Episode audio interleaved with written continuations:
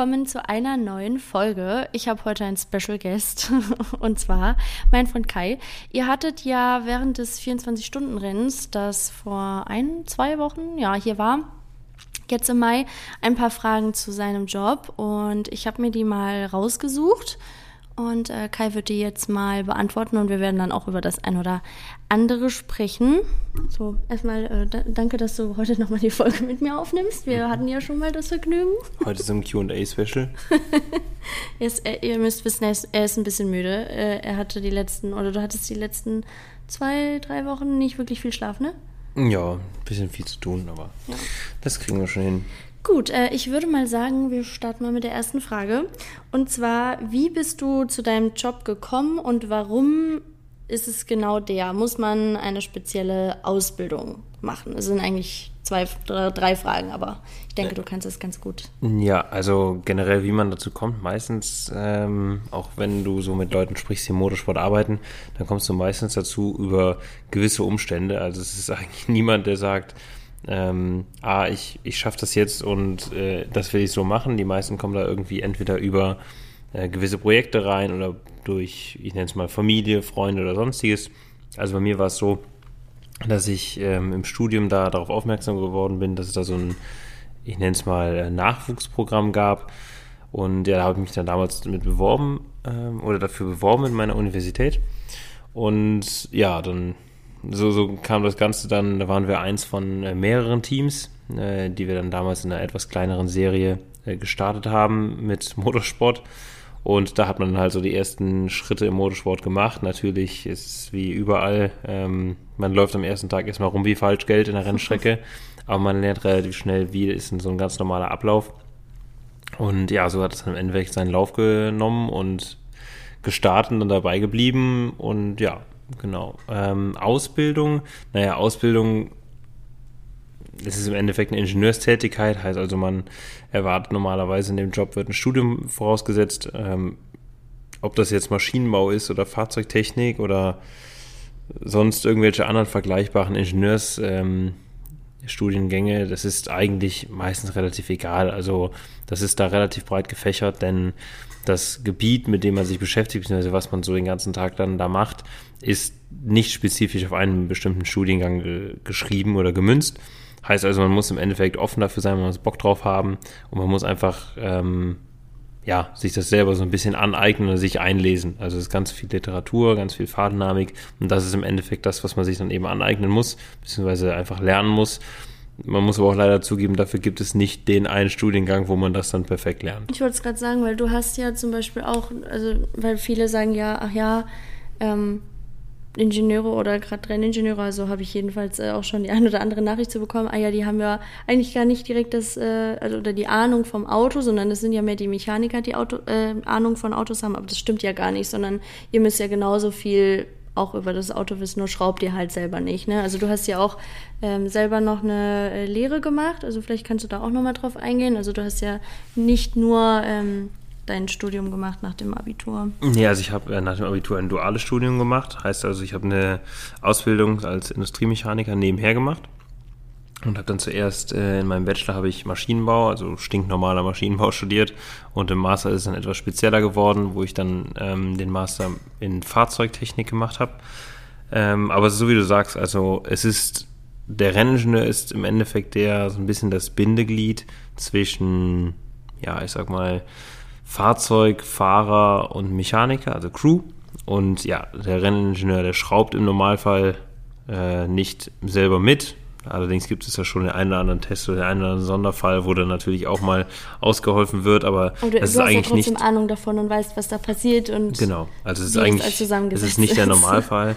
ähm, es hängt bestimmt auch darauf oder es hängt davon ab, wie man das Ganze so als Renningenieur nimmt. Aber im Normalfall ist es schon so, dass die Personen dann auch wissen, wie wird was eingestellt. Also nicht nur die Theorie und sagen, ja, wir, wir spielen eigentlich alle am Computer und ich, ich mache da jetzt Einstellungen und Setup-Sachen am Computer und klicke einfach mal drauf und dann passiert das so. Ja, im Endeffekt halten wir das so nach, weil man schreibt ja auch die Sachen auf, die man so macht, damit man versteht, was man gemacht hat. Die nächste Frage ist, wie oft sind solche Rennen? Wie sehen deine Arbeitstage oder auch Arbeitszeiten aus?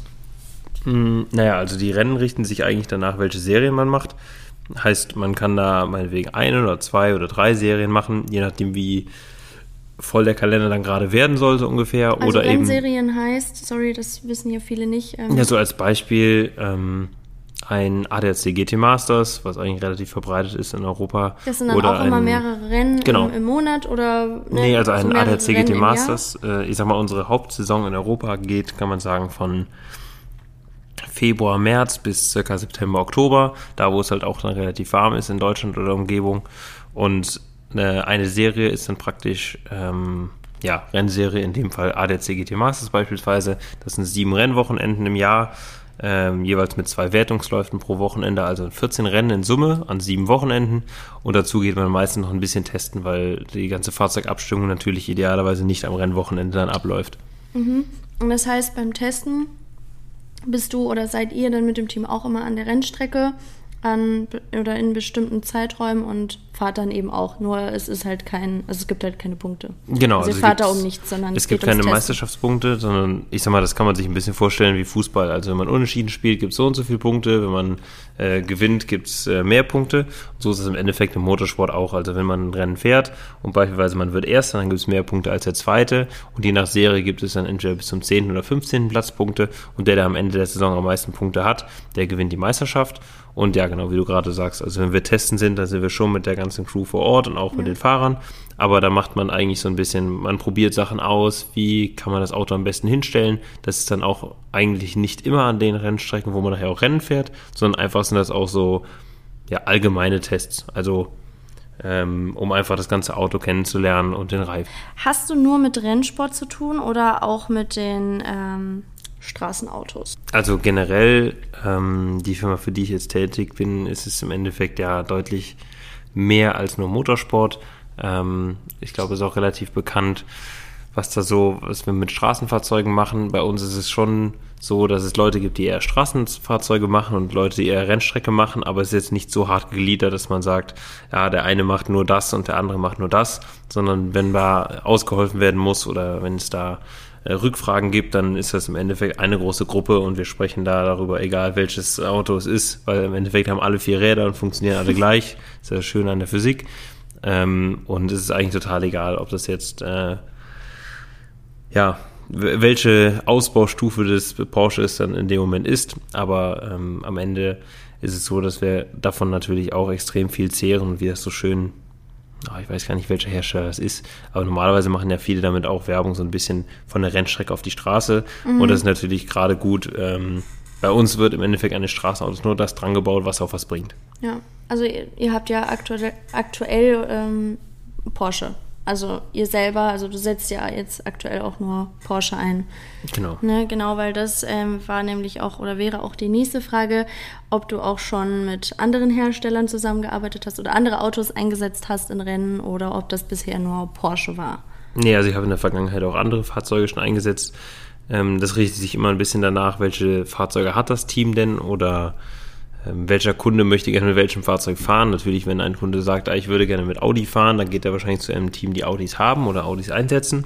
Und ja, in der Vergangenheit war ich da aber schon eher im, sage ich mal, jetzt war Volkswagen-Konzern unterwegs. Also es war dann vorher mal ähm, Lamborghinis oder KTMs und solche Themen. Wie kommt es, dass du manchmal auch für andere Teams arbeitest? Ich glaube, das ist für manche nicht so ganz ähm, ersichtlich, dass ihr ja auch von eurer Firma aus eben auch für andere Te oder von anderen Teams gebucht werden könnt, quasi. Ja, also im Endeffekt ist es so, dass wir natürlich auch eine Dienstleistung anbieten. Heißt also, wenn jemand sagt, ähm, er möchte, er ist ein Kundenteam von Porsche und sagt, er möchte in einer gewissen Serie fahren, dann ist es so, dass ähm, ja, dann praktisch bei uns entweder Ingenieure, Mechaniker oder auch die ganze Crew angefragt werden können.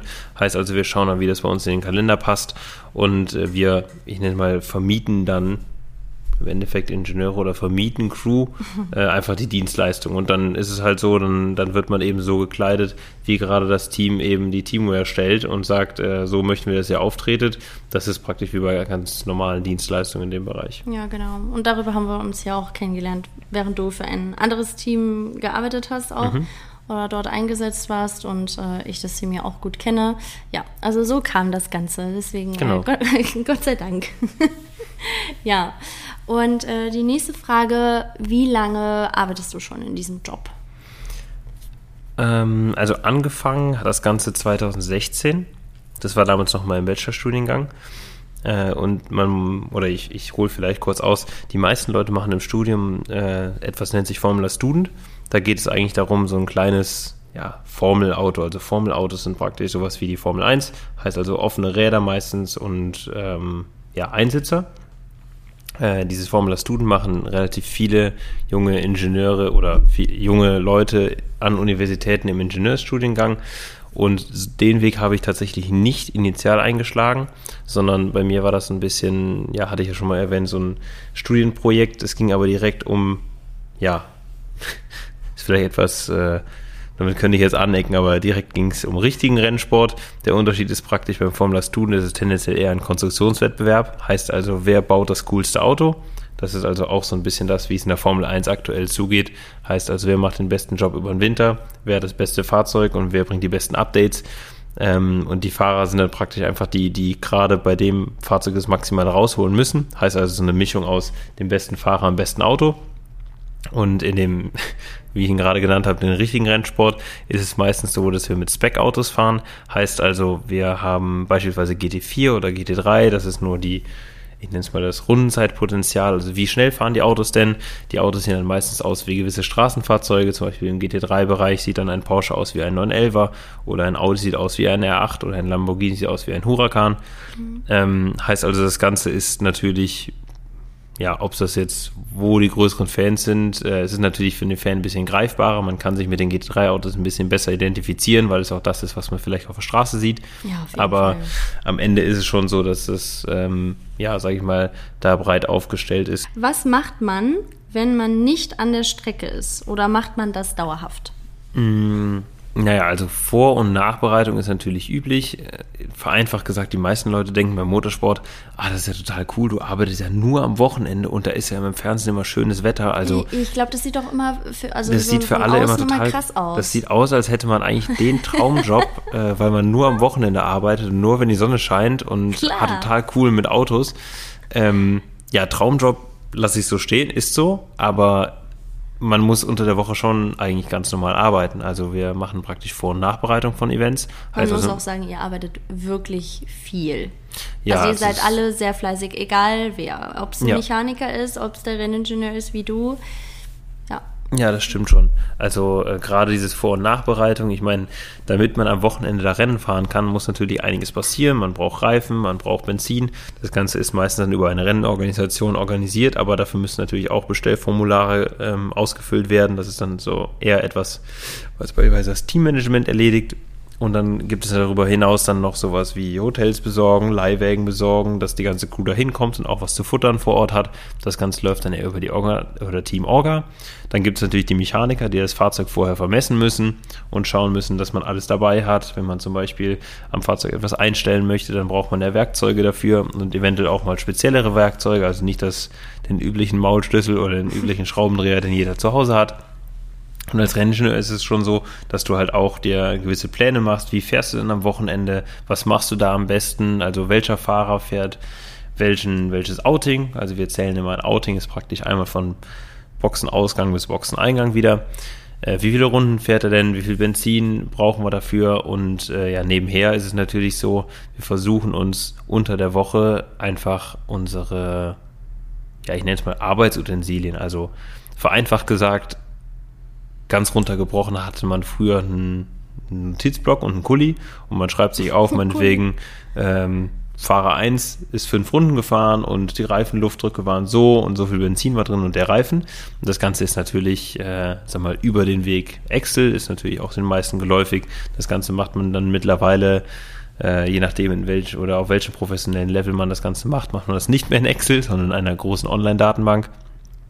Ähm, aber das sind natürlich auch so Sachen, man versucht dann eigentlich unter der Woche etwas zu optimieren, damit man an der Rennstrecke umso schneller und besser seine Antworten bekommt, damit man einfach äh, ja, schneller und effizienter die Abstimmungsarbeit gewährleisten kann. Was sind denn deine genauen Aufgaben? Die Aufgaben, die ändern sich. Also an der Rennstrecke jetzt. Ja, ja, aber an der Rennstrecke, sie, die ändern sich eigentlich schon. Gerade wenn man sagt, wir fangen meistens an mit einem freien Training. In einem freien Training geht es meistens darum, dass man ähm, ja, dem Fahrer Fahrzeit gibt, mit dem Fahrer zusammen das Fahrzeug entwickelt und sagt, äh, welche Einstellungen müssen vorgenommen werden, damit der Fahrer schneller fahren kann.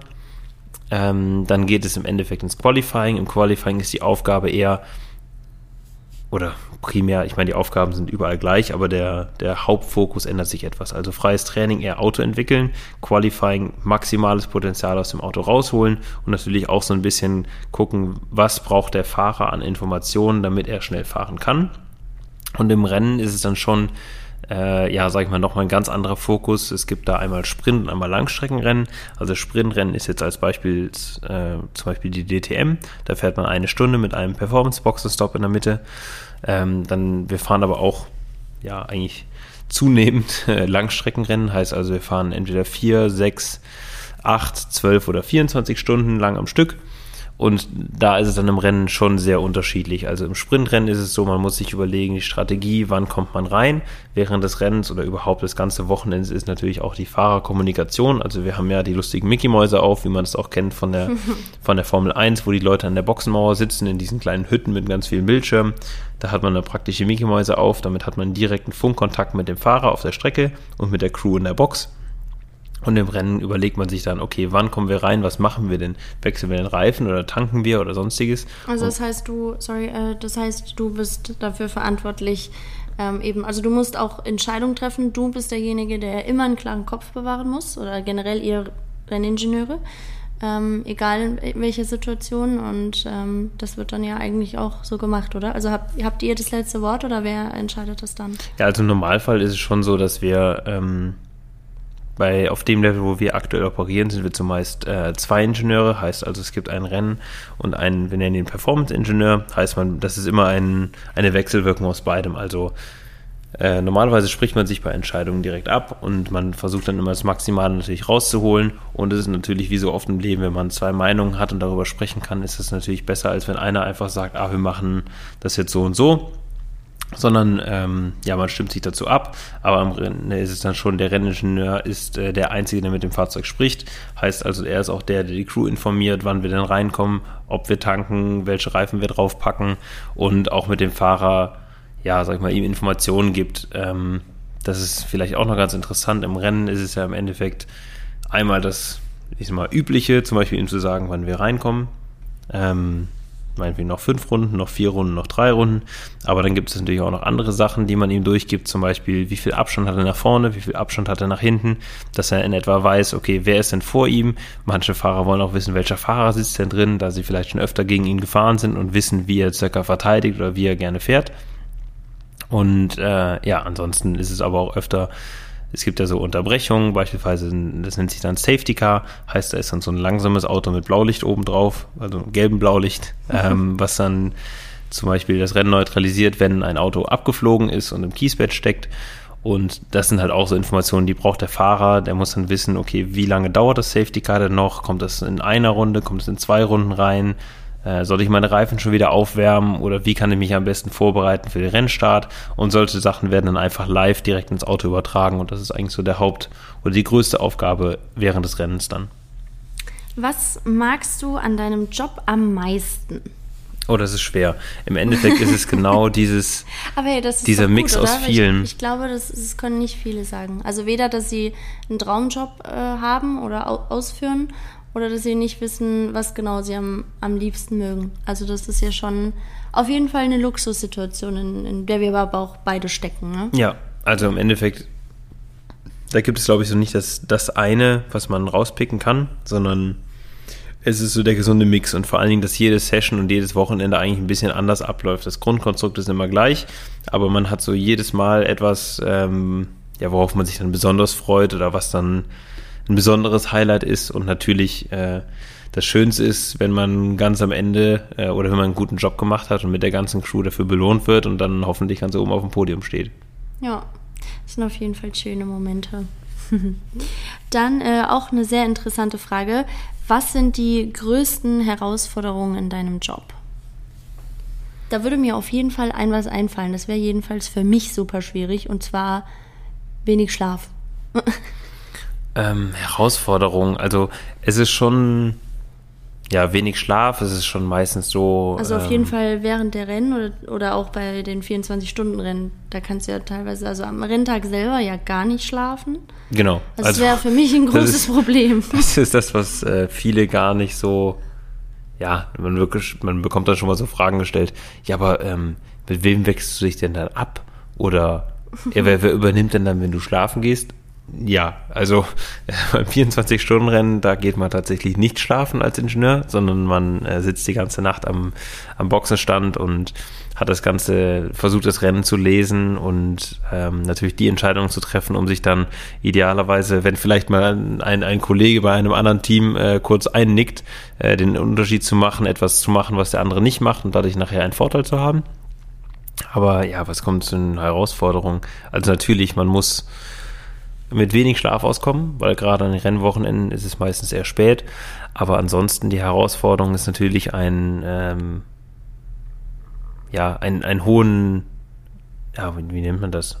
Also ein, ein hoher Leistungsdruck, der da auf einem lastet. Ja, Natürlich. Also man muss halt ja dauerhaft konzentriert sein. Ne? Genau, man muss halt in meistens stressigen Situationen oder was heißt stressig? Nicht unbedingt stressig, aber man muss kurzfristige Entscheidungen treffen und das Ganze darf natürlich dann nicht schwammig sein, sondern man muss absolut sich sicher sein, was man in welcher Situation macht und das Ganze dann auch so rüberbringen, weil es, es gibt eigentlich nichts Schlimmeres als in einem wenn man innerhalb von fünf Sekunden eine Entscheidung treffen muss, dann noch rumeiert und sagt, ah, wenn wir das machen, was können wir denn, ah, was machen wir hier dann? Weil dann sind die fünf Sekunden vorbei und die Entscheidung hätte getroffen werden müssen und man steht hinten. Sondern man muss einfach in dem Moment eine Entscheidung treffen. Man muss sich darüber im Klaren sein, dass es die richtige ist für den Moment, auf Basis der Daten, die man in dem Moment hat. Und natürlich muss man dann auch im Nachhinein selbstreflektiert genug sein und fragen, hm, war das denn die richtige Entscheidung? Würde ich beim nächsten Mal wieder genauso entscheiden? Weil das ist irgendwo das Wichtigste, was dann auch da irgendwo den größten Unterschied macht. Ähm, ob man einfach sagt, ja, ich habe das so gemacht und ist gut, oder ob man sagt, ah, wie könnte ich es beim nächsten Mal machen, würde ich es nochmal so machen. Denn ja, wenn man innerhalb von fünf Sekunden eine Entscheidung trifft, dann ist es besonders wichtig, dass sie in 99,9 Prozent richtig ist, aber man muss natürlich ja, 0,1 Prozent auch berücksichtigen, wenn es mal nicht richtig ist und daraus lernen fürs nächste Mal. Ja.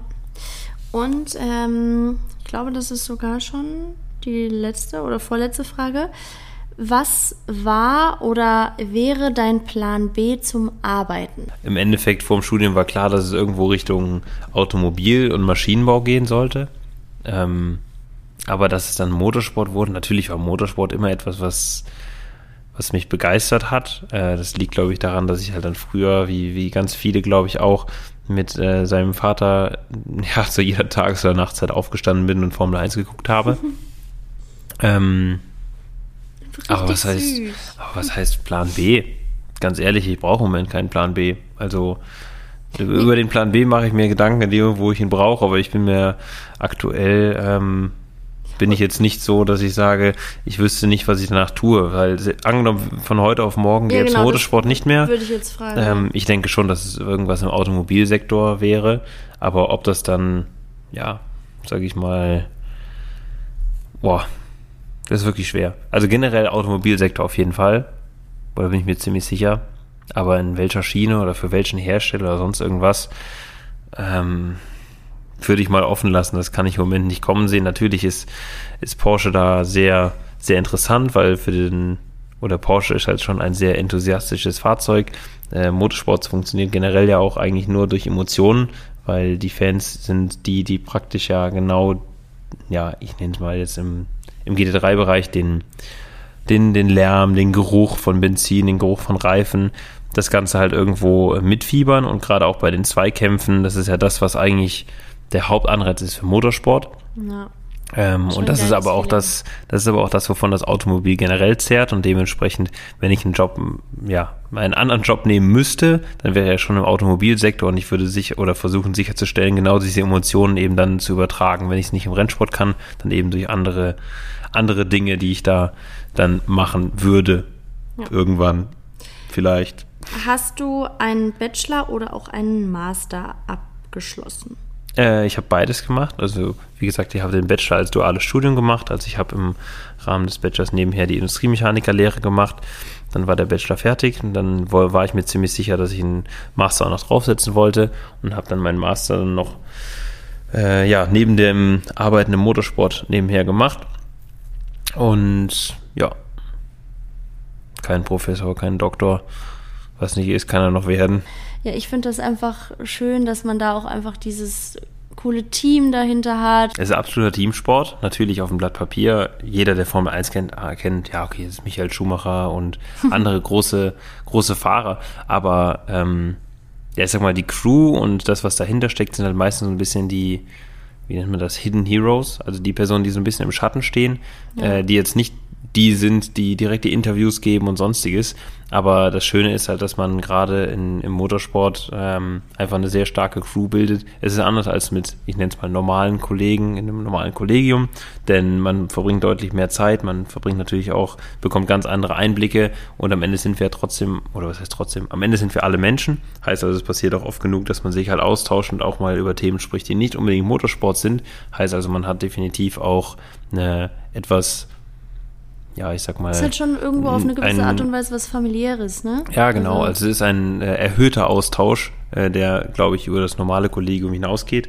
Und dadurch, wie du sagst, also es ist irgendwo wie eine kleine Motorsportfamilie.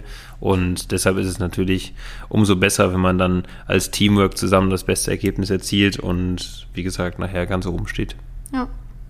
Ja, und ich bekomme hier auch super oft die Nachricht oder die Frage gestellt, eher gesagt, wie wir das schaffen, dass, obwohl wir uns manchmal wirklich wenig sehen oder halt einfach auch generell oft, ja, das Ganze halt, also die Beziehungen auch auf Distanz führen, wie wir das hinbekommen, dass es eben so gut funktioniert und wie wir das lösen, also auch mit Kontakt haben, wenn du auch mal weiter weg bist.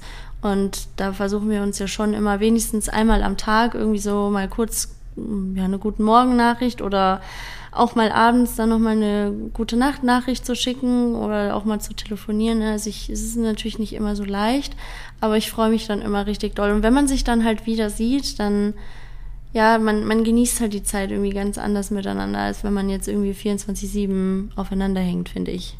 Ja, also natürlich jeder macht so ein bisschen seins, aber ähm, wichtig ist natürlich dann die Zeit, in der man wieder zurück ist und dann sich darüber unterhalten kann, wie es denn war. Und ja, wie du schon gesagt hast, normalerweise äh, telefonieren wir dann einmal am Tag. Das ist natürlich in Europa relativ einfach, aber wenn man dann Überseerennen hat, sei es in Südafrika, in Australien oder in Amerika oder sonstiges, dann ähm, ist natürlich durch die Zeitverschiebung ein bisschen schwieriger, aber das kriegen wir ja trotzdem hin und ja, dann hat man halt so ein bisschen dieses kleine Update, was dann so, wie der Tag denn war. Und im Endeffekt, wenn man dann wieder zurück ist, dann hat man natürlich auch genug zu erzählen meistens. Und ja, dadurch kann man bestimmt die Zeit dann auch ein bisschen intensiver erleben. Ja, absolut. Und ich finde es auch ja schön, dass man sich auch mal was zu erzählen hat, weil ich glaube, das ist vielleicht auch mal, also wenn man beispielsweise auch zusammen arbeitet, also beide im Homeoffice und dann wirklich so 24-7 Zeit miteinander verbringt. Ich meine, ich kenne das ja auch aus meiner vergangenen Beziehung oder vorherigen Beziehung und ich muss halt sagen, dass ich das so ähm, also ich weiß es sehr zu schätzen, dass wir eben die Zeit, die wir miteinander haben, dass wir uns da eigentlich immer wirklich die Zeit auch für nehmen und die zusammen genießen. Und ähm, ja, für mich passt das vollkommen so. Also ich finde es schön, dass wir beide eben auch unser Ding machen. Also egal, ob wir jetzt privat mal sagen, okay, ich fahre jetzt mal zu einem Kumpel oder ich fahre mal zu einer Freundin oder ich fahre zu meinen Eltern was helfen oder so. Also wir sind ja nicht das Paar, das sagt, okay, wir müssen alles zusammen machen. Ähm, ich finde es halt genau, also auch wichtig, dass man trotzdem seine beruflichen Ziele verfolgt und also wir beide, jeder auch für sich und dass wir aber auch noch mal ja, also so unser Leben weiterleben, weil ich finde, nur weil man in einer Beziehung ist, sollte man halt nicht seine Freunde vernachlässigen oder einfach bestimmte Dinge nicht machen oder aufgeben, nur weil man eben mit jemandem zusammen ist. Mhm.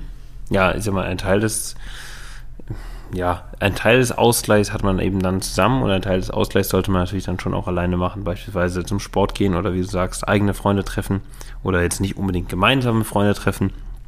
Aber das ist natürlich schon etwas, was, glaube ich, so zum ganz normalen Ausgleich dazugehört, ja. äh, neben, neben dem Job. Ich glaube, das ist so dieses, das, was manche Leute als Work-Life-Balance äh, beschreiben, wobei man also mein Ansatz da schon irgendwie ein bisschen anderer ist, weil wenn man sich überlegt, so die, die Menschen, die ja, ich sag mal, immer nach etwas Größerem streben und weitermachen und irgendwie etwas Großes erreichen wollen im Leben, da ist, da bist du, glaube ich, irgendwo an einem Punkt, wo halt die Work-Life-Balance ein bisschen anders verläuft als, ich sag mal, bei Personen, die einfach sagen, okay, ich mache ich mach einen, soll nicht blöd klingen, einen, ich sag mal, normalen Job, mhm. ähm, der einfach so jeden Tag das gleiche ist im Endeffekt. Ja.